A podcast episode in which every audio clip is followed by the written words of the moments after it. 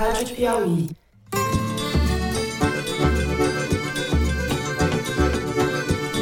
Olá, sejam muito bem-vindos ao Foro de Teresina, o podcast de política da revista Piauí. Lula, só pode recomeçar. É candidato laranja não tem respeito por regra. Candidato laranja faz o que quer. Eu, Fernando de Barros e Silva, na minha casa em São Paulo, tenho o prazer de conversar com os meus amigos José Roberto de Toledo, aqui pertinho. Opa, Toledo. Opa, Fernando. Opa, Thaís. Ele está com medo de quê? Ter um mar de verde e amarelo? Vocês estão preocupados com o mar de verde e amarelo votando? Apareceu o nome do Lula ganhando? É isso, TSE? Thaís, Thaís Bilenque também aqui em São Paulo. Salve, salve, Thaís. Salve, salve, Fernando. Salve, salve, Toledo. Salve, salve, Brasil. Programa 220 hoje. Estamos gravando. O senhor está se referindo ao apoio dos seus irmãos ao candidato do PT no Estado? Se você me permitiu, eu lhe peço humildemente para não comentar isso, que a facada ainda está doendo muito aqui. É efetivamente assim que o senhor responde? Se você me permitir. Antes dos assuntos da semana, quero fazer um convite para todos vocês. A gente vai ter foro ao vivo no próximo domingo, agora dia 2 de outubro, dia da eleição. A gente vai estar no ar a partir das 5 da tarde e vamos direto até o final da apuração. Além da Thaís e do Toledo, a gente vai ter a participação dos repórteres da Piauí, que vão trazer notícias quentes do que se passa no país, no Tribunal Superior Eleitoral, nas campanhas de Lula e de Bolsonaro. E vamos ter também convidados e convidadas mais do que especiais para comentar os resultados com a gente. Vocês podem acompanhar ao vivo acessando o site da Piauí ou as redes sociais e o canal da Piauí no YouTube. Preparados vocês dois? Nunca, mas. Nunca. É. Fernando, um aviso para todo mundo que é aberto para o público em geral, não é exclusivo para os assinantes. Muita gente perguntando isso nas redes. Muito bem. Foro ao vivo, open bar, como diz a Thaís, cobertura especial da eleição, 5 da tarde, recado dado, vamos então aos assuntos da semana. Lula chega a dois dias das eleições com 50% dos votos válidos, conforme registrou nesta quinta o Datafolha. O petista pode vencer no primeiro turno e essa indefinição vai permanecer até o momento da abertura das urnas no domingo. O debate de ontem à noite na Globo, que varou a madrugada, foi marcado pelo tumulto e, portanto, favoreceu quem aposta na esculhambação das regras do jogo, de qualquer institucionalidade e da própria democracia. Jair Bolsonaro se valeu do seu laranja, um padre de festa junina, como disse a candidata Soraya Tronic, para desestabilizar o petista e perturbar a própria dinâmica do encontro. Nós vamos analisar o desempenho dos candidatos à luz das estratégias definidas por cada um deles e discutir em que medida o evento pode ter influência no resultado das eleições. No segundo bloco, em situação periclitante dentro das quatro linhas da disputa eleitoral, Jair Bolsonaro fez arruaça e bagunça na reta final da campanha, também fora da tela da TV. O seu partido, o PL, divulgou um documento, sem assinatura, mas com papel timbrado, denunciando supostas vulnerabilidades relevantes no sistema do Tribunal Superior Eleitoral. Vulnerabilidades que teriam grave impacto no resultado das eleições, segundo o PL. A denúncia é tão sólida quanto a honestidade do presidente do PL, Valdemar Costa Neto. O presidente do TSE, Alexandre de Moraes, determinou o envio do documento apócrifo para o inquérito das fake news em curso no Supremo. Nós vamos discutir isso daí. No terceiro bloco, por fim, a gente faz um giro pelo país falando da disputa em alguns ou em vários estados. Tem muita coisa boa, é isso, vem com a gente.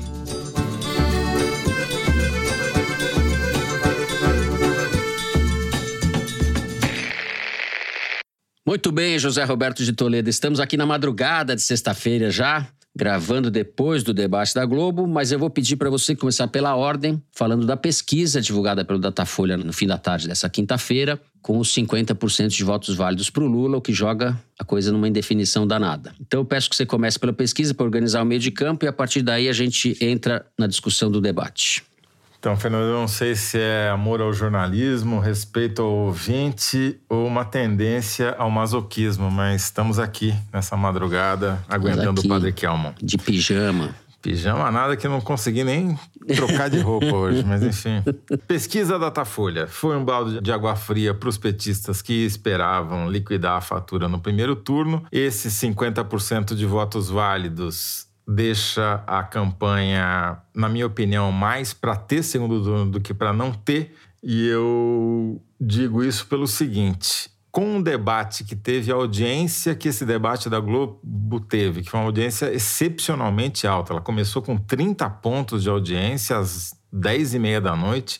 Ao final do terceiro bloco, já de madrugada, quase uma da manhã, já, ainda tinha 20 pontos de audiência, um negócio que eu não sou especialista em Ibope, mas me dá a impressão que é muito raro, se é que existe Uhum. precedente. Sim. Isso daí cria uma exposição muito grande para os candidatos nanicos, tipo a Soraya, ou para candidatos que estavam crescendo, como a Simone Tebet. E pode fazer com que elas cristalizem, consolidem os pontinhos que elas têm. Se você somar isso o fato de que o Bolsonaro ensaiou nessa pesquisa da Datafolha dar uma osciladinha para cima, você tem uma soma de total de votos válidos, ou seja, votos em candidatos, que mesmo que o Lula não caia, faz com que proporcionalmente os votos válidos dele sejam menores. Além disso, você tem um, dois fatores que a gente não consegue medir em pesquisa, que são a abstenção, e aí os pobres dizem que estão menos interessados na eleição do que os ricos, e, portanto,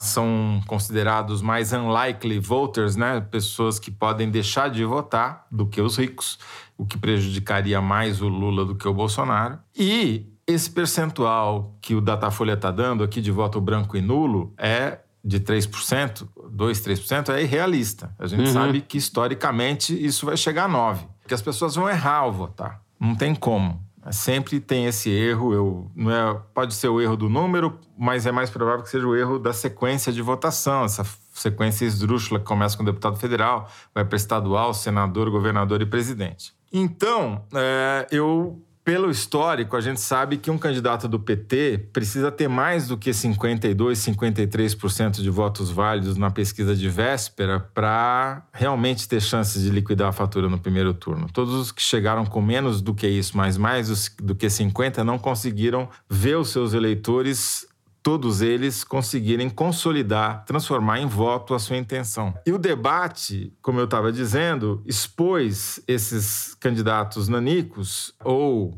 que estão ali no meio de campo, que podem eventualmente se beneficiar. Thaís, você está aí, Thaís? Opa, com certeza. Vamos lá.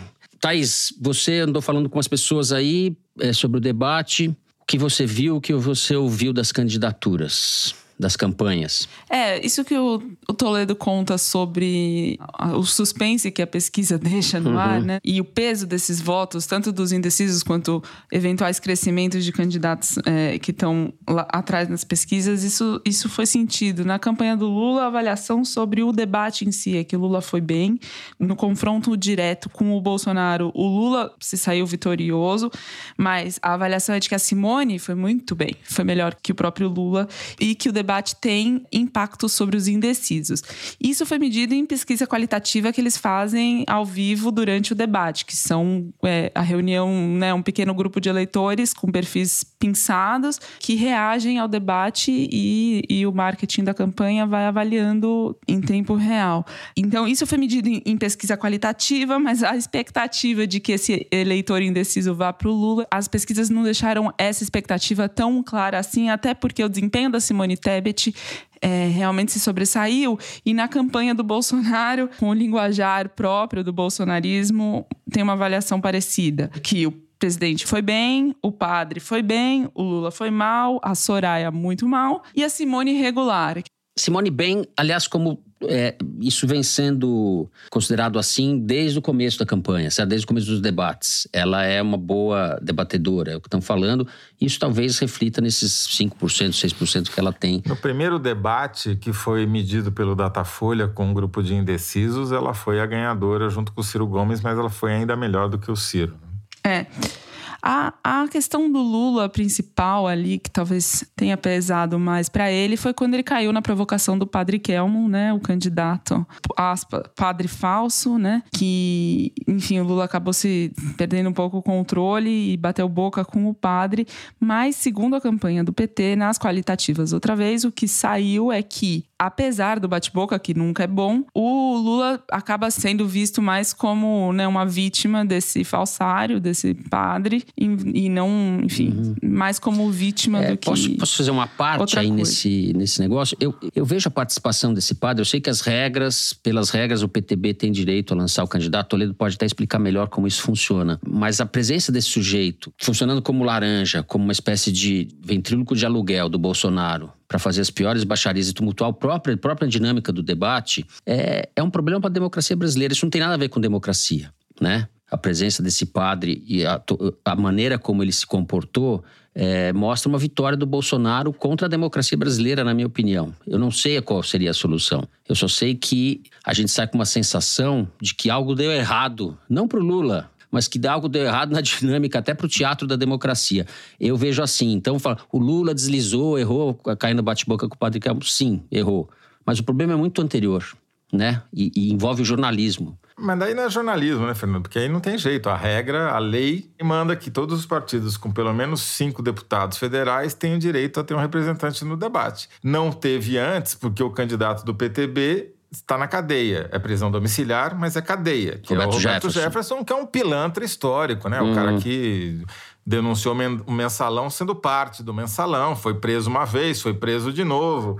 É um gangster da política brasileira que está aí já há 40 anos e é incrível, porque é que nem o PCC, né? Ele continua mandando na, na sua gangue de dentro da cadeia, igualzinho. E o padre faz parte. Eu, eu, eu digo, eu, eu, acho que a, a, a candidata Soraya, é, ela quase acertou na definição de padre de. Festa junina. Que ela falou? Festa, festa junina. É, para mim é um, é um, padre de quadrilha, né? Quadrilha de festa junina, claro. Né?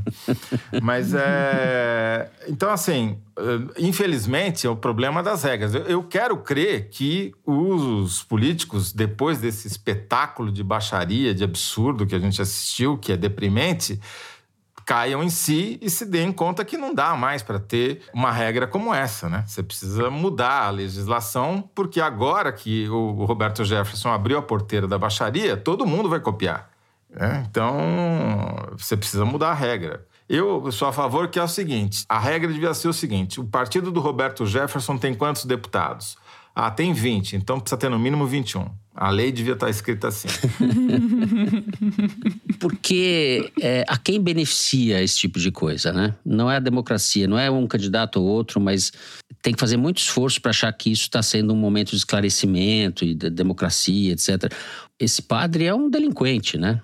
É um delinquente a serviço do Bolsonaro. E o Bolsonaro, que tumultua o processo eleitoral, põe em dúvida as urnas, põe em dúvida, ah, põe o exército pôs o padre no debate, se beneficiando das regras. Enfim, uma brecha das regras, etc. Mas é, temos um problema de fundo aí e um problema que mostra que o Brasil vai demorar muito para sair desse buraco, viu? Não é nessa eleição que vai que a coisa vai se resolver.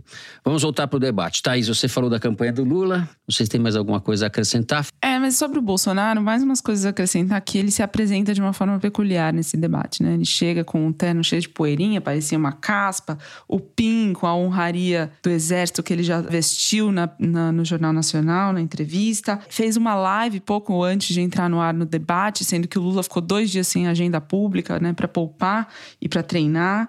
Entra no debate já berrando berrando fora do microfone, aquele embate com o Lula de direitos de resposta e tal. Na hora, debocha, né, da Simone Tebet, fala que ela tá com ciúmes da Tereza Cristina porque roubou a vaga dela no Senado, fala com aquele, aquele sorrisinho, né, pra uma mulher que ele já falou que era uma vergonha em debates anteriores, causou um prejuízo na imagem que ele tem perante o eleitorado feminino.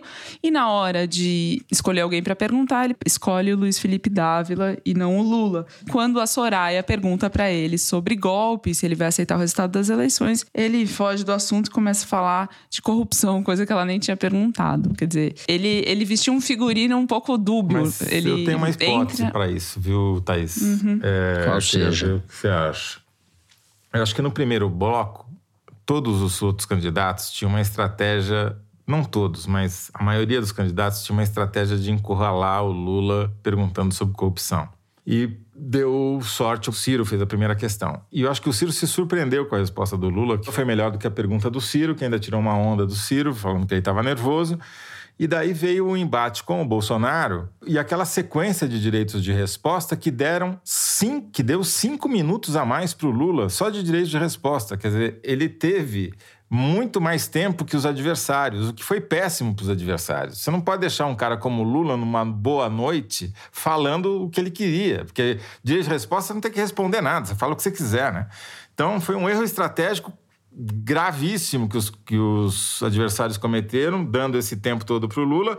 O Ciro desapareceu, ele falou, ele fez a primeira intervenção, ficou do primeiro bloco inteiro sem falar mais nada. No segundo bloco, ele vai falar só no final, quer dizer, no horário nobre do programa, ele não apareceu.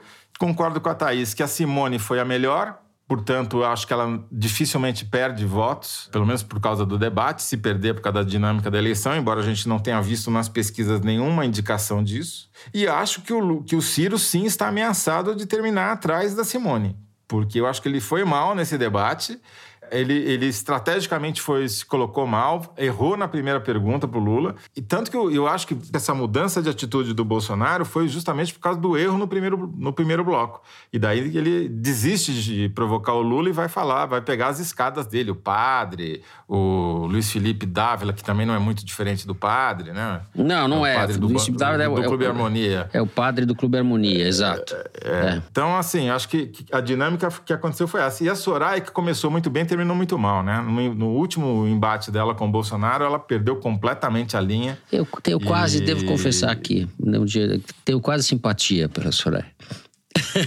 Vai votar na Olha Soraya. só. Olha ele Eu declarando queria- o voto. é. Ela virou um voto, Desculpa, pelo menos voto. um. Ciro Gomes, ele sabe que ele não vai chegar no segundo turno. Se ele não souber, é- ele é um maluco completo, ele sabe. Ele podia perder com dignidade ou perder do jeito que ele vai perder. Estou usando a palavra dignidade porque ele tem discernimento para saber o que está em jogo, que é a democracia. E ele, no- na retórica toda embolada e, e sofisticada dele, ele acaba equiparando. No resumo da ópera, a equiparação entre Lula e Bolsonaro. Ele dá lá as razões dele e joga a questão da democracia para segundo plano. Varre para baixo do tapete. Então, o Ciro Gomes realmente acho que faz uma figura minúscula nesse, nesse processo eleitoral. E ele foi mal no debate, não foi tão bem. Não acho que nem que ele foi tão mal dentro das características dele. Mas acho que a escolha dele é uma escolha que o condena, coloca ele numa outra prateleira da política brasileira, na minha avaliação. E o Ciro sempre muito eloquente, né? Tropeçou duas vezes Feio. ali. Primeiro com o Lula, depois com o Padre Kelman. E aí o Lula, né, como o Toledo lembrou, falou: você tá nervoso, porque realmente é, ele costuma ser muito, muito. Tem, tem uma performance muito É, boa. agora, o que conta, Simone Tebet, bem, etc., mas o que conta é que eu, eu acho que, apesar do que o Zé falou, e me abre a cabeça para coisas que eu não tinha pensado muito sobre esse, esse avalanche de direitos de resposta do Lula, a minha sensação é de que o Bolsonaro, é, no embate com o Lula, sai, sai em vantagem. Por causa do, da atuação desse, desse farsante de batina. Eu acho que no embate ele perdeu. No embate sobre corrupção, que era o tema principal do primeiro bloco, ele foi pior do que o Lula.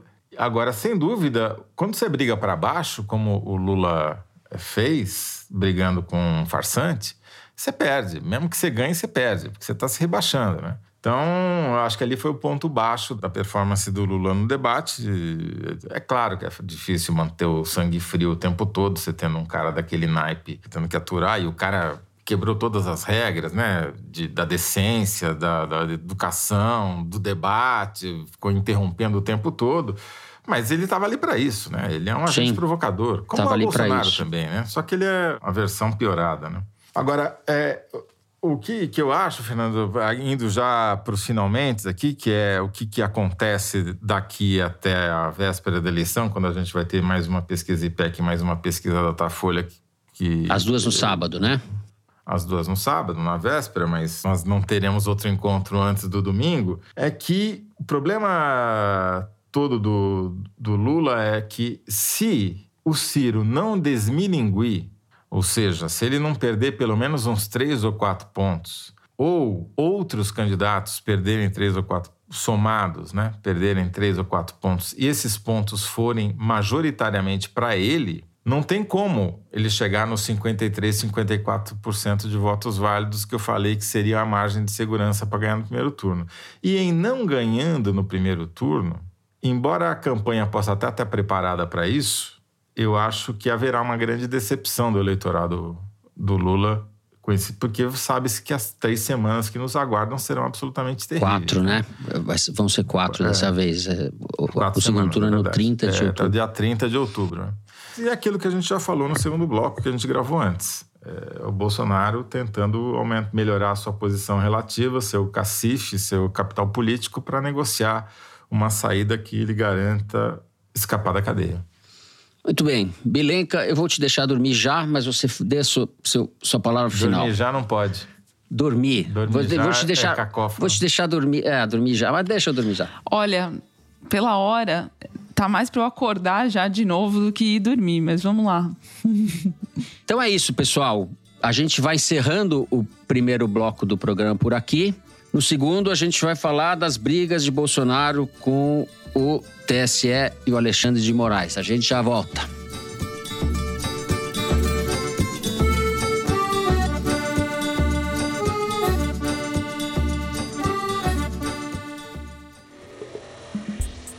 Olá, ouvintes do Foro. Eu sou Bernardo Esteves e estou aqui para te fazer um convite. Queria te chamar para ouvir o episódio novo de A Terra é Redonda Mesmo, o podcast de ciência e meio ambiente da revista Piauí. Nessa temporada, a gente está falando de como viver nesse mundo mais quente, um tema que tem tudo a ver com política, economia e sociedade. Os cientistas estão soando o alarme da emergência climática há décadas, mas os políticos ainda não ouviram o recado. E o podcast é um convite para você pensar nisso e praticar o voto baseado em evidência nas eleições de outubro. A gente está fazendo essa temporada com o Instituto Talanoa. O programa estreou em agosto e tem episódio novo toda terça-feira. Te espero no seu tocador preferido, no YouTube ou no site da Piauí. Até lá!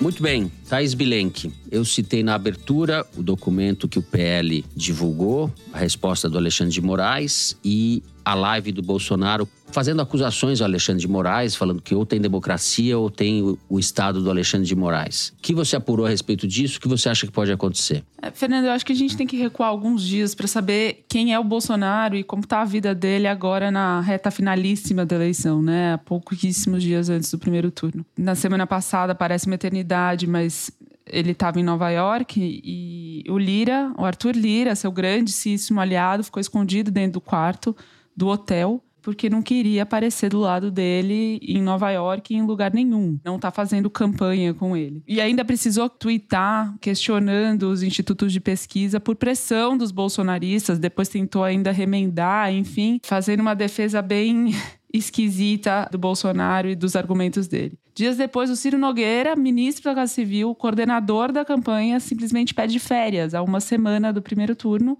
sabe que isso pega mal e recua, volta para o cargo, mas de novo, nada mudou na campanha no sentido de que ele não está lá do lado dele, percorrendo o país, fazendo nada nem no Nordeste, para onde o Bolsonaro foi esses dias agora. O Bolsonaro foi para Petrolina para receber um título de cidadão que foi cancelado enquanto ele estava lá. Lembrando que Petrolina foi a primeira cidade para onde Bolsonaro foi no Nordeste quando foi eleito em 2019, uma comitiva toda pomposa, tinha 10, 11 aliados lá e Petrolina é reduto do Fernando Bezerra, que foi líder do governo dele no Senado e rompeu. Então, foi para Petrolina agora para ser o oposto de homenageado. E aí tem um jantar do João Camargo do Grupo Esfera Brasil que atrai 100 empresários para ouvir o Lula sendo que dias antes o Bolsonaro tinha sido recebido por menos da metade do que esse quórum. E foi lá gente que, em tese, é bem bolsonarista, né? Empresários que apoiaram o governo Bolsonaro desde o dia 1. E, assim, a vida dele não tá fácil. Por exemplo, o Joaquim Barbosa, que foi o símbolo do mensalão, da linha dura com os petistas, declara apoio para o Lula no primeiro turno. Quer dizer, justamente o Joaquim Barbosa que o Bolsonaro enchia a boca para dizer que de todo mundo que ele viu, o Bolsonaro era o único que não tinha sido pego no escândalo. Eu lembro aqui que em junho, um aliado do núcleo duro do Bolsonaro, da campanha, dizia que tinha altas expectativas ainda em relação ao uso da máquina na campanha do Bolsonaro e dizia que o problema, né, o desafio da campanha do Bolsonaro seria o Sudeste, que em São Paulo o Bolsonaro ganhava, isso era fato. No Rio ele perderia por pouco e por Minas perderia por muito. Então a gente vê que em São Paulo realmente as expectativas foram frustradas e isso atrapalhou muito o andamento da campanha. E a campanha, né, o núcleo político culpa exatamente essa retórica que o Bolsonaro agora retoma nos últimos dias como sua jogada final, sua cartada final. Ele radicaliza, né? Ele retoma radicalizando porque nunca abandonou, na verdade, né? É, um cacique do PL em São Paulo me disse que as pesquisas internas do partido batem, coincidem em linhas gerais com as dos grandes institutos, né? Então, as pesquisas do PL não servem para orientar o Bolsonaro, mas, como você bem mencionou, a auditoria do PL serviu né, para ele fazer esse último ataque. Segundo o Estadão, o Estadão publicou uma matéria falando desse episódio. O Bolsonaro não gostou porque o Valdemar saiu da, da sala aspas, secreta, dizendo que ela não era secreta, que ela era aberta, e deu uma bronca no Valdemar. E aí eles tiraram da gaveta essa auditoria, esse relatório do dia 19 de setembro e publicaram agora, cheio de termos bem vagos. Deu uma uma bronca porque o Valdemar ousou dizer a verdade, né, uma vez na vida. É, e aí tem o seguinte, ele faz essa live agora diária e quando você deixa o Bolsonaro falando por mais de uma hora, que é o tempo que dura essa live, ele próprio acaba se contradizendo, né? Ele não sustenta nem ele mesmo o golpismo que ele leva para os palanques. Por exemplo, dizendo assim: ah, a gente não acredita em pesquisa, mas no Paraná tem dois na frente do nosso candidato, mas ele consegue bem. Ah, no Mourão ele tá indo um pouco melhor. Tudo baseado nas próprias pesquisas que ele tenta desacreditar como discurso de campanha. Então, o próprio Bolsonaro se traindo aí quando fica com o microfone aberto muito tempo. José Roberto de Toledo, eu ouvi dizer que você vai votar de, de amarelo e vai de vuvuzela votar, é isso não? Eu vou de amarelo e vou chamar o exército do Bolsonaro para me defender quando Moraes, ele próprio, tentar me proibir de entrar na urna, na sessão, né? Então, você tem os fatos e você tem as mentiras. Eu vou falar dos fatos. Os fatos são: o Bolsonaro sabe que não tem como ganhar. O único jeito dele ganhar é melar. O único jeito dele melar é fazer com que os eleitores dos adversários, no caso do Lula, não vão votar. Tá difícil. Então, me parece que tudo isso que vocês falaram é apenas e tão somente uma maneira de o Bolsonaro tentar fazer cacife para o dia 3 de outubro. A preocupação maior dele vai ser não ir para a cadeia, nem ele, nem os filhos. E para não ir para cadeia, ele vai ter que negociar um pacto que o Michel Temer, por interesse próprio, já anunciou, queimou a largada, né? Dizendo que era necessário fazer um pacto para pacificar o país, porque senão o futuro governo não teria tranquilidade porque a militância da oposição, de leia-se os bolsonaristas, iam fazer da vida dele um inferno, tudo blá blá blá. O que eu entendo é o seguinte: Bolsonaro está fazendo cacife para negociar esse tal desse pacto, que seria o melhor cenário possível para ele, porque já comeria metade da credibilidade do governo eleito. Se o governo eleito para derrotar o Bolsonaro, fizer um pacto com o Bolsonaro, o governo acabou antes de tomar posse, né? E tentar evitar a cadeia dele e da família. Portanto, tudo isso, toda essa auê, essa poeira, essas mentiras repetidas, exaustão tal, são para mostrar, para se mostrar mais forte do que ele é. Então, o grande movimento dele nessa reta final, além de fomentar a violência, para ver se dá uma sorte para ele um azar para o país de ter atos de violência, que as pessoas não vão votar, ou que um mesário bolsonarista faça alguma gracinha com alguma urna e coloque aquela sessão e aquela urna e, por exemplo, a eleição como um todo em discussão. Mas são cenários assim que ele não tem muito pouco controle sobre isso e precisa do acaso para que isso funcione. Né? O que ele tem controle é: eu preciso mostrar que eu sou forte mesmo depois da eleição, eu preciso mostrar que eu tenho controle sobre uma massa bolsonarista, então eu vou fazer milhões de pessoas irem votar de amarelo para mostrar na prática como eu sou uma força política mesmo derrotado nas urnas e usar esse cacife para negociar um acordo para evitar que eu vá para cadeia. É disso que se trata, na minha opinião, nada além disso. Tudo o resto é bobagem. E só para concluir, eu acho assim, tem chance de melar a eleição? Sempre tem. Será um acaso, mas eu não vejo um plano em execução. Cadê o general Heleno Pequeno? Cadê os militares? Está todo mundo recolhido. A União Europeia já mandou recado que se tiver gracinha no Brasil, vai ter sanção econômica. Mesma coisa o Senado dos Estados Unidos. Não tem clima para golpe. Não tem clima para golpe. Os empresários já desembarcaram, até aí já contou. Quer dizer, sabe, quem vai apoiar o Bolsonaro fora esse bando de tarado? Mas é muita gente, né? A gente está na expectativa de que não seja a maioria, mas é muita gente. Não, mas a maioria não é tarada, né? Tem alguns tarados. Tem a maioria é, vota no Bolsonaro. Agora tá Exato, disposta a pegar exato. em armas para ir pro Bolsonaro? Não. Exato. Tem duas maneiras de ver a situação do Bolsonaro agora. Uma é perder no primeiro turno. Isso seria inédito para um presidente da República. O sujeito no cargo não consegue levar a eleição para o segundo turno. Sinal de fraqueza, de fiasco. Ou ele tem 30%, um pouco mais, pouco menos, do eleitorado, que mostra que ele é uma direita, uma extrema direita que se enraizou na sociedade, tem popularidade, mostra força. O que vai acontecer com isso, a gente não sabe. Eu também não vejo correlação de forças hoje políticas, tanto no Brasil como no, no mundo, como o Zé acabou de falar, que permitam, não é nem que é favorável, é que permita que uma ação como essa seja bem sucedida. Agora, também acho quase certo que a gente vai ter uma variedade de tumultos aí, uma. Eu concordo. Isso vai acontecer porque não depende dele. Ele criou o clima para que isso aconteça, né? Os caras estão saindo dando facada, 70 facadas no petista, Exato. não é? Não consegue toa, controlar. né? O É. Bolsonaro criou esse clima ao longo de 4, 5 anos, até antes de virar presidente. Sim. A questão é, mas isso muda o rumo do jogo político no Brasil? Eu acho que não. É, minha aposta é que não é suficiente para isso. Agora, o que pode mudar é se ele conseguir, de alguma maneira, vender a ideia de que ele tem uma capacidade de mobilização, mesmo estando fora do poder, de, como diz o Temer, infernizar o novo governo, aí ele tem um cacife para negociar. Agora, se ele não tiver nem isso, se depois que ele não puder mais fazer live dentro do palácio, que ele não for manchete automática de todos os sites a cada bobagem, a cada mentira que ele fala, se ele perder que eu acho que é um risco que ele corre, que não é pequeno. Essa capacidade de mobilização, quem é o Bolsonaro? Quantas garrafas ele tem para vender?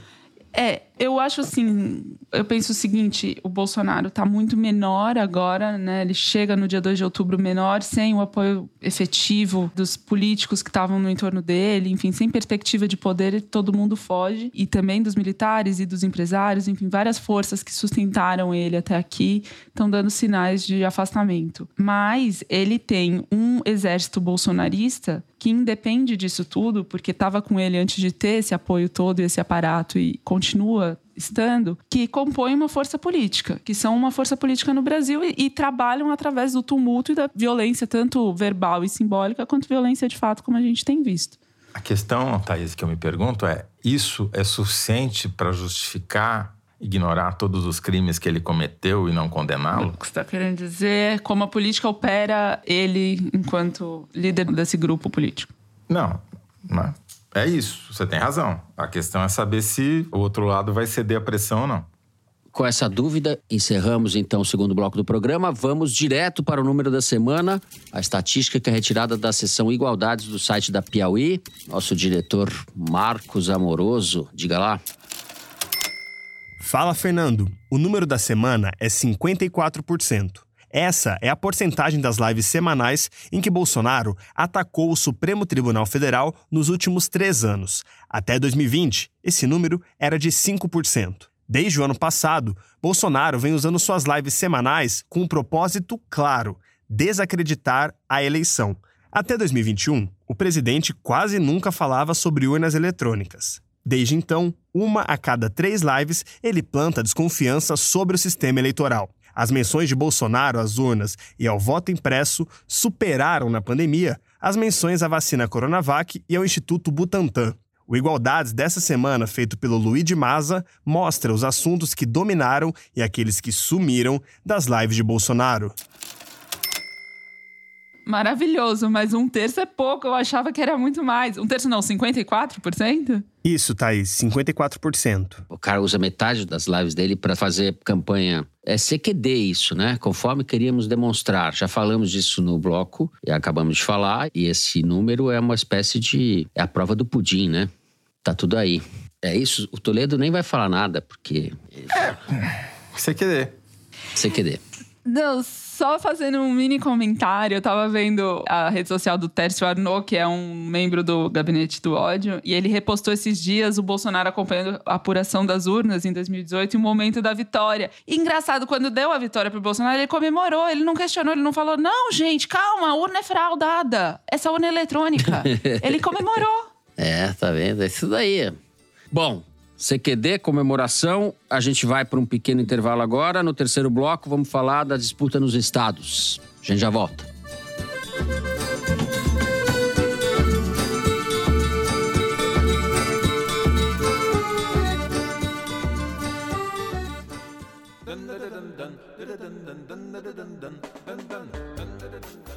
Começou a venda de ingressos para o Festival Piauí de Jornalismo. O evento, que acontecerá nos dias 3 e 4 de dezembro, na Cinemateca Brasileira em São Paulo, vai reunir jornalistas de diversos países para discutir a credibilidade da imprensa nos tempos em que a mentira se disfarça de notícia. Assinante Piauí tem desconto e estudantes e professores da rede pública pagam meia entrada. Toda a equipe do Foro te espera lá para uma edição ao vivo do podcast de política da Piauí. O festival tem patrocínio do YouTube e apoio da Cinemateca Brasileira e da Associação Amigos da Cinemateca. Saiba mais em revistapiauí.com.br.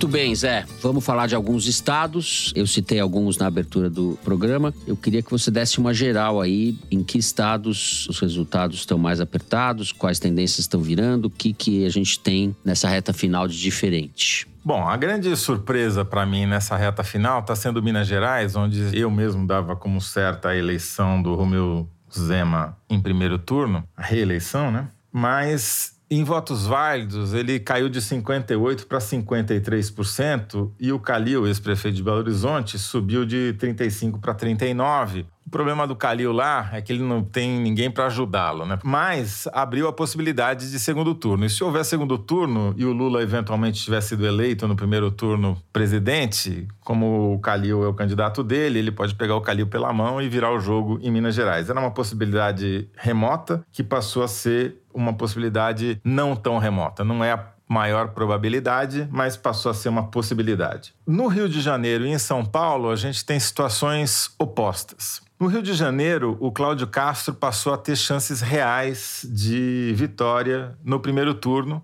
Ele vem crescendo em votos válidos eh, no Rio de Janeiro e no primeiro turno, e se mantiver essa tendência, é uma possibilidade real que isso aconteça. Só para dar os números aqui dos votos válidos no Rio, para as pessoas entenderem do que eu estou falando, segundo o IPEC, ele saiu de 46% para 48% dos votos válidos, enquanto o Marcelo Freixo recuou de 34% para 31%. E o terceiro colocado lá, que é o Rodrigo Neves, o candidato do PDT, fica lá na faixa dos 9% dos votos válidos e não sai disso. E daí tem um, vários outros candidatos que tem um, dois pontinhos e que a soma deles é que impede uma vitória do Cláudio Castro no primeiro turno por enquanto. Mas a gente sabe que no Rio de Janeiro sempre tem surpresas, haja vista a eleição do Witzel, um movimento que aconteceu depois de encerrada a última pesquisa, né? Grande parte dos eleitores decidiram voto no dia da eleição. Então, a questão aí é menos o número e mais a tendência. Se o Cláudio Castro, na pesquisa de véspera, confirmar que está no movimento de ascensão, a chance dele liquidar no primeiro turno eu acho que cresce muito. Agora, no Rio é curioso pelo seguinte: a Arquimedes fez um levantamento do debate no Twitter após o debate na Globo, né? A repercussão. E lá, os bolsonaristas não se concentram em pedir voto ou falar bem do Cláudio Castro. Eles só se concentram em falar mal e tentar solapar a candidatura do Marcelo Freixo, que é o grande inimigo, né? Porque no Rio de Janeiro, o Marcelo Freixo é o maior símbolo da luta contra a milícia, né? Toda a carreira dele foi projetada em cima disso. E o bolsonarismo lá, a gente sabe que é miliciano. Então, é muito curioso ver como a prioridade não é criar um novo. Porque o Cláudio Castro, mesmo sendo aliado do Bolsonaro, se ele se reelege, vindo de ser vice vice-governador, ou seja, consegue se consolidar, passa a ter mais autoridade como um governador eleito numa eleição em que provavelmente o bolsonarismo será derrotado no nível federal, também não é muito bom para o Bolsonaro. Você tem uma força ali, né? Já visto o que aconteceu com o Witzel, que de aliado virou inimigo, né? Então, eles se concentram em tentar derrotar o, o inimigo mais ameaçador, que seria o Freixo. Porque imagina o Freixo governador mandando na polícia, né? A milícia, eu brinco, é a privatização da polícia. E é isso que o Rio de Janeiro está precisando, né? Está precisando reestatizar a sua polícia. É, o Cláudio Castro, no primeiro turno, é uma tese sobre a inviabilidade do Homo sapiens, né? Realmente. Confirma, né? Confirma que só o asteroide resolve, né? Sim. Depois de Cláudio Castro, só os dinossauros. É isso. Um pouco. Eu fiquei até triste com esse teste que a NASA fez lá, que mandou uma sonda se chocar contra um cometa lá, e conseguiu desviar um asteroide, conseguiu desviar a trajetória. Deixa o asteroide em paz. Vamos para São Paulo. São Paulo, o Haddad, se você olha os votos válidos, ele está perdendo força embora o Lula esteja crescendo, que é uma contradição em termos. Mas não o suficiente para ameaçar a posição dele no segundo turno. O Haddad está no segundo turno, na minha opinião. Não tem como reverter isso, não tem tempo. Mas ele saiu, para você ter uma ideia, ele chegou a ter 49% dos votos válidos no começo de setembro e está com 41% agora. A briga pela segunda vaga tá mais para o Tarcísio, que vem 26, 27, 28, 29, né? Tá crescendo um pontinho a cada rodada nos votos válidos, enquanto o Rodrigo Garcia tá pesado, tá difícil de subir, não melhorou mais a avaliação dele no governo aqui, ele ficou nesse meio termo, não sou nem lá nem cá, não sou contra nem a favor, muito pelo contrário, e na polarização talvez isso seja fatal. Mas a eleição ainda não acabou, ainda há uma chance do Rodrigo Garcia passar. Agora, se passar o Tarcísio, e o Lula se eleger no primeiro turno, ou mesmo vá para o segundo contra o Bolsonaro, aí a polarização vai se refletir aqui. Tanto que o Haddad fez toda a estratégia dele para enfrentar o Tarcísio no segundo turno, né? Acha que é mais fácil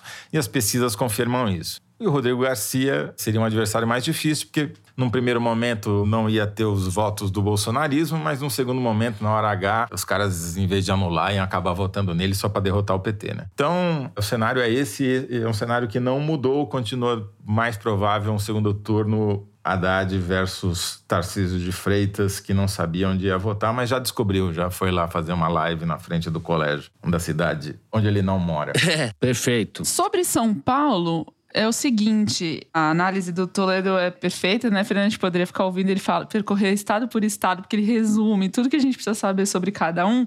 Eu só vou acrescentar Toledão uma. é jornalismo de dados e luzes. Jornalismo Exato. de luzes. É, é uma lanterninha, é uma lamparina. Exato, fala só aquilo que a gente quer saber e passa para o próximo. Mas sobre São Paulo, eu vou só acrescentar um bastidor que eu apurei, porque tanto no PT quanto no PL tinha uma expectativa maior sobre o Rodrigo Garcia, né? Políticos desses dois partidos me disseram que esperavam que ele teria crescido mais e até nessa antevéspera de primeiro turno já está na frente ou mais empatado com o Tarcísio porque ele tem, de novo, vamos repetir, o apoio massivo dos prefeitos, a máquina do governo, a arrecadação do Estado de São Paulo foi muito alta, ele tem muita obra para entregar, muito repasse para prefeito e isso não se traduziu em intenção de voto. Uma pessoa no PT me contou que lá atrás, quando a campanha ia começar, tinha uma avaliação de que o que, que ia acabar acontecendo agora nessa reta final. O Haddad teria caído mais, o Garcia teria decolado mais e o Tarcísio faria a curva que ele de fato fez. A única curva que se confirmou nessa expectativa no PT é a do Tarcísio. O Haddad começou a campanha em 15 de agosto com 29% no IPEC e nessa última pesquisa dessa semana está com 34%. Né? Ele conseguiu ainda até crescer um pouco. E, Fernando, você falou no bloco passado, Bolsonaro perder no primeiro turno a reeleição seria um sinônimo de fiasco, né? Seria um sinal de fracasso, mas é o que aconteceu com o Haddad em 2016, né? Ele perdeu para o João Dória a disputa pela reeleição no primeiro turno. Então ele tem uma rejeição alta, isso atrapalha ele de crescer mais. E, no entanto, ele tá tendo essa resiliência aí de não ter caído tanto quanto o próprio PT imaginava que ele podia cair. É, mas foi no ano do impeachment da Dilma, do auge da Lava Jato, né? A derrota do Haddad, tô falando. Sim, são situações diferentes, mas o Haddad ainda assim conseguiu ganhar uns pontinhos. É sempre bom lembrar: o PL apoia o Tarcísio de Freitas em São Paulo por um dever de lealdade ao Bolsonaro no plano nacional, mas eles não se empenham na campanha dele. Inclusive, esse político me disse que acha que o Tarcísio perde do Haddad no segundo turno. Só para complementar o que a Thaís falou, ah, o problema do Rodrigo Garcia está na cidade de São Paulo, é a herança do Dória. Porque aqui ele não passa de 20% dos válidos. E enquanto o Tarcísio já chegou em 29. O Haddad foi beneficiado pela gestão Dória, porque ele tem 44% na região metropolitana de São Paulo. Muito mais do que ele tem no interior, que ele tem 39, entendeu? É o segundo turno que ele não teve em 2016. É, o Dória tornou a gestão Haddad melhor, entendeu? Porque foi tão ruim que falou: olha, se vocês achavam que era ruim, ruim é isso daqui, entendeu? Então, o Dória redimiu o Haddad em São Paulo. E o Tarcísio no interior, como tá? O Tarcísio vai bem no interior, ele vai bem, ele é igual. Para ele, bolsonarismo é homogêneo. Ele tem 30% dos votos válidos no interior e, e na Grande Matão com vista para o mar, que é, é, o interior mais o litoral, e o, tem 29% na região metropolitana. E são praticamente duas metades. Grande Matão com vista para o mar, ele vai falar que tem praia em Ribeirão Preto, Tarcísio. Peguei uma praia é, lá em é, Ribeirão é, Preto. É, exato. É um grande risco dele se confundir. São Vicente com São José, né? Mas tudo bem. A praia lá em Ribeirão, tava muito gostoso.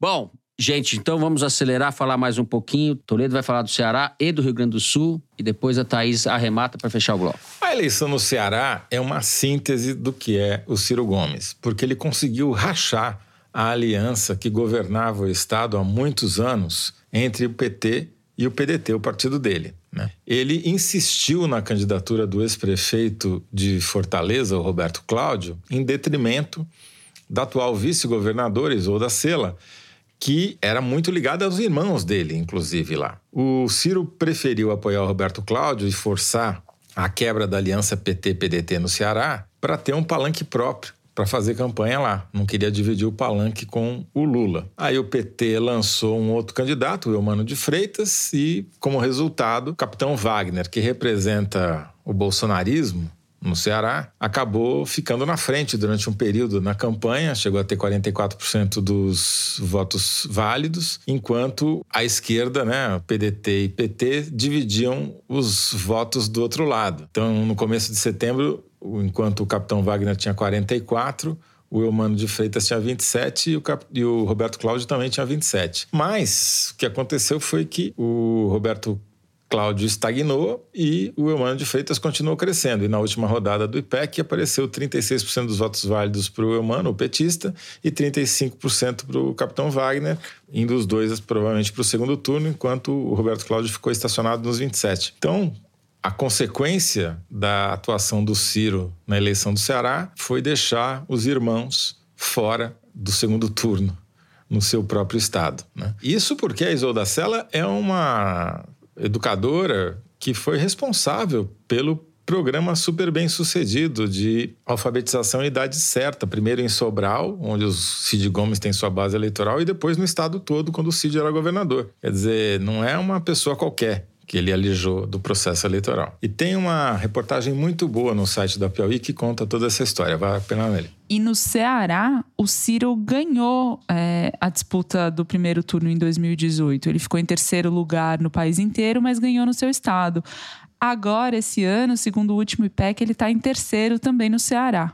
O Rio Grande do Sul, Fernando, é a última esperança do PSDB, né? É o que sobrou. PSDB, eu fiquei ao mesmo tempo feliz e triste essa semana com aquela foto, não sei se vocês viram, de toda a velha guarda do PSDB, junto com o Alckmin e o Lula, fazendo L de Lula. E a impressão que dá daquela foto é que é o que poderia ter sido e nunca foi, né? O Brasil. Exatamente. Porque no começo dos anos 80, logo depois da fundação do PT, havia um bloco no MDB, que era o partido de oposição maior, né, hegemônico quase, que era o chamado bloco do MDB autêntico, que é basicamente o que veio a se transformar no PSDB, né? E ah, havia um sonho, um desejo da esquerda na época de juntar o PT com essa ala do, do, MDB, que seria talvez uma, a nova ala hegemônica em vez do MDB, digamos, mais fisiológico, que já existia na época. E isso nunca aconteceu, né? Ao contrário, PT e PSDB se tornaram principais antagonistas durante muitas eleições, né? E agora, quando você olha a foto lá e você vê que tá todo mundo velhinho, finalmente se uniram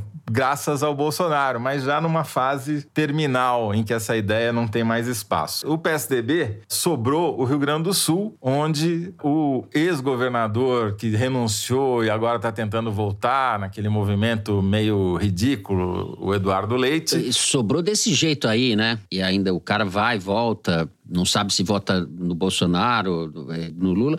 É um desastre. É, e é o que sobrou, porque. O PSDB, exato, o PSDB não tem candidato à presidência pela primeira vez desde que a eleição, desde a volta da democracia, e não vai se posicionar no segundo turno como partido. É. É, né? como partido não, embora toda a velha guarda Se tivesse segundo turno, Lula. Falando, é. Mas aí o PSDB acabou. Como partido, ele acabou, na minha opinião. Porque o Eduardo Leite está estabilizado ali com 44%, 45% das intenções de voto. Na última rodada apareceu com 44%. E o Onix Lorenzoni também está estabilizado, 28%, 30%, 29% das intenções de voto. Teve uma crescidinha na última hora do Edgar Preto, que é o candidato do PT. E isso deve levar a eleição para o segundo turno lá, mas provavelmente reproduzindo essa disputa entre o ex bolsonarista arrependido Eduardo Leite e o bolsonarista convicto Onix Lorenzoni.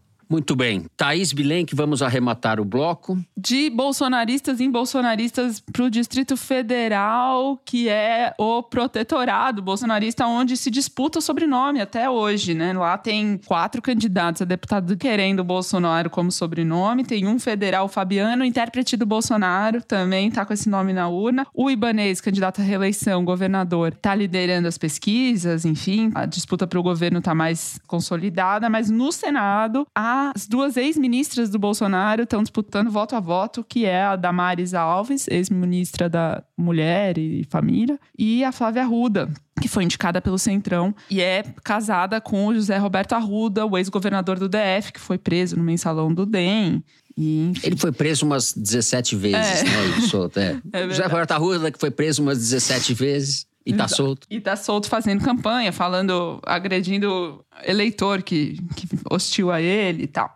A Damares cresceu agora nesses últimos dias. Ela tem um apoio convicto da Michelle Bolsonaro, faz campanha descarada em igreja, apesar de ser proibida. Posta na rede social depois mostrando o pastor dando apoio para ela. Só não fala vote o número tal, mas o resto ele fala, ainda fala para votar na dobradinha dela para deputado federal. E tem uma campanha B suja rolando também, em que não dá para dizer que é da da Damares, porque é apócrifo, mas diz que a Flávia Arruda é bonitinha, ordinária, que a verdadeira defensora da família é a Damares, uma campanha muito republicana em curso. E o Bolsonaro lavando as mãos, deixou para Michelle o trabalho de apoiar a Damares. Ele não pode se meter com isso porque ele não quer se né, desentender com o partido do Arruda, que é o PL.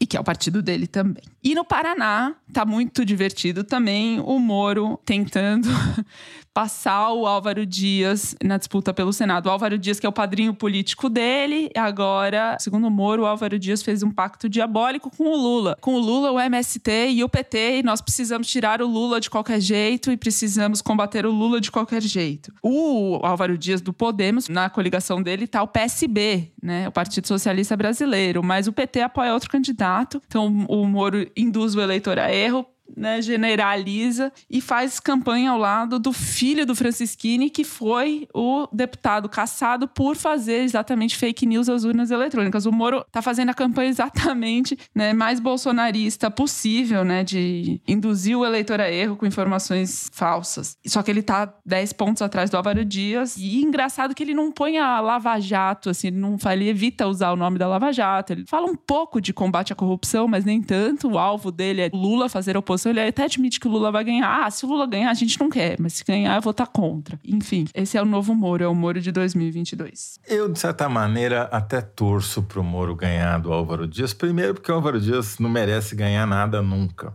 Mas seria muito legal ver o Moro no Senado por oito anos sofrendo a sua total e completa ser relegado ao cantinho do plenário, porque ele não vai apitar nada, ele vai ser ignorado, vai ser sabotado, vai virar um traste no Senado. Eu gostaria de ver essa cena. E eu que achei que o Moro pudesse ser competitivo para a presidência lá atrás, né? Errei, mas pelo menos não participei desse movimento da imprensa de achar que o Moro era um juiz muito sério, tá? É uma loucura imaginar que esse cara foi tão insensado e levado a sério durante tantos anos. Bom, com essa ode a Sérgio Moro, com esse voto de que Sérgio Moro viva o seu purgatório no Senado Federal, é isso, Toledo? É, você conseguiu sintetizar o que eu não consegui. É exatamente isso. Purgatório. Mas é um purgatório eterno. Ele devia ser senador vitalício. vitalício. É. Tá certo. A gente pode pedir uma emenda à Constituição. No caso do Moro, senador é, só vitalício. Ele, só para ele. Né? Só para ele. Bom, o programa também está vitalício, não vai acabar nunca mais. Eu não saio daqui nunca mais, amoroso. A gente encerra o terceiro bloco do programa. Depois do intervalo, Kinder Ovo. A gente já volta.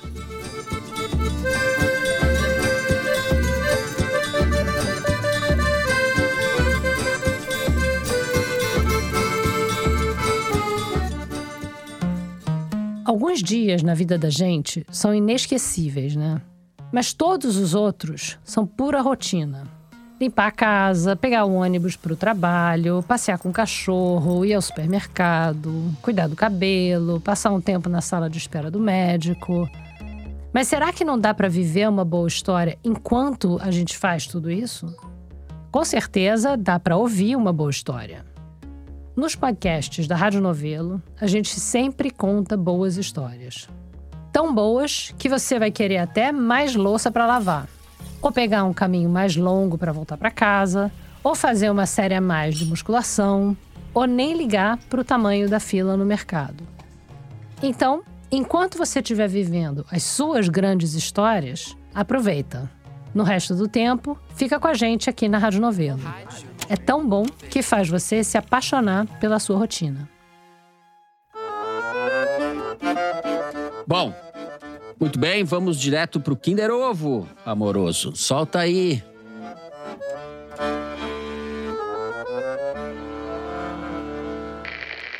E eu xinguei muito a Dilma. Eu fiz muito mal a Dilma, eu tenho Felipe certeza Neto. disso. E Ah. ontem eu tive a oportunidade de encontrá-la. E a Dilma poderia muito bem ter cagado e andado. Em um determinado momento, o Lula já tava falando há bastante tempo, já devia estar uma hora falando mais ou menos. E eu não sabia se eu podia levantar pra pegar um café, né? E aí, a Dilma percebeu que eu queria café. Eu acho que ela sentiu que eu queria o café. E ela virou pra mim e falou: Eu quero fazer isso como um gesto pra você. E ela pegou o café dela e me deu. Eu sei que parece bobo, mas ali naquele momento, uma pessoa pra quem eu fiz tão mal e ela ter feito aquilo com tanto carinho foi é, bondade por bondade, sabe? E aquilo foi muito bonito pra mim, assim, por mais que seja só um café. E eu realmente quero dizer que a Dilma é um ser humano incrível. É, Felipe Neto reabilitando Dilma Rousseff na política brasileira. Thaís Bilente E chorando, né? Ele chorou nessa Chorou. fala. Chorou mais de uma vez, né? Só quero dizer o seguinte: estamos dando a chance do Felipe Neto ficar famoso, né? Apareceu no Foro de Teresina. Não é isso? Nós não estamos pegando carona no Felipe Esse Neto. rapaz Entenda aí- bem, ouvinte, é o contrário, tá? Esse rapaz, é. Quem é esse rapaz? Né? Fala, quem é esse rapaz? Muito bem. Vitória da Thaís. Essa até eu ia acertar, que eu sou meio. Eu também lento, ia né? acertar. Mas, Até eu ia acertar. É que eu Bom. engasguei aqui com o choro e não consegui É, falar tão rápido, entendeu? Tava tomando um golinho de café e, né, demorou. Vamos então direto para Correio Elegante de hoje. As cartinhas que vocês nos enviam. Eu vou começar com uma cartinha que eu recebi pelo Twitter do Diogo Souza, que é professor, cientista político professor. Ele diz o seguinte: Caro Fernando, perdoe minha liberdade, mas gostaria de fazer um ligeiro reparo, algo substantivo no que você disse no último foro. Há uma distinção entre o monopólio do uso da força, conforme Weber define o Estado, e o monopólio do uso da violência. Você utilizou essa última. Certamente entendi seu argumento e concordo, mas fiquei preocupado quando vi o general Heleno, Zé, olha isso, mobilizando em algum momento recente a mesma expressão, violência, ao invés de força. Sempre lembro disso em sala de aula com meus estudantes, exatamente para marcar a distinção conceitual e evitar a naturalização da barbárie. Nem toda força precisa ser violenta. Enfim, desculpa a chatice, segue admirando o foro e tal, forte abraço. Eu agradeço muito pela chatice, porque não é chatice. Peço desculpa pelo erro, ele tem toda a razão. Tá feito o meu meia-culpa aqui, monopólio do uso da força e não da violência, como eu disse errado, as coisas erradas. Eu vou ler a cartinha da Vanessa Parisi. Salve, queridos Fernando, Thaís, Toledo e toda a equipe do Foro. Meu nome é Vanessa, sou professora carioca que vive em Teresópolis. Nesse mundo deprimente dos podcasts que analisam o cenário distópico brasileiro, o Foro é o único que não me deprime. Depois de alguma reflexão, tenho algumas suposições. Talvez o tom do Fernando, que fala sobre as atrocidades cometidas pela nossa caxtocracia como um deboche gostoso, ou a voz tranquila da Thaís, com seus talentos investigativos, analíticos e musicais. Ou o surpreendente e tímido otimismo, exclamação, atual do Toledo. Se bem que quando ele era pessimista também era bom ouvir o foro. Finalizando, meu namorado lindo, Roosevelt, que me apresentou ao foro, faz aniversário por esses dias cruciais que nos cercam. Ele não gosta que fale o dia. Espero que os eleitores brasileiros deem para ele de presente um pé na bunda do Bozo no primeiro turno. Abraços a todos. Roosevelt. É um presidente, né? Você namora um presidente. Dois presidentes, na verdade. né? Eu vou ler aqui um recado da Vivi Pistache, que chegou pelo Twitter. Como cidadã sudestina, que nasceu em Minas, doutoranda na USP e trabalhadora no Rio, essa semana estou em Vitória, no Espírito Santo, para compor o júri oficial da maravilhosa 29ª edição do Festival de Cinema Capixaba. Para dar conta dessa maratona, resolvi malhar na academia do hotel ouvindo meus podcasts favoritos de política. Estava bem naquela vibe suar para não surtar quando percebi que havia um homem esperando eu sair da esteira. Era simplesmente o Nelson Teich, que, para minha completa surpresa, até que é bem saradinho. Pensei qual seria a reação do Toledo. Que suspeito ser o mais fitness.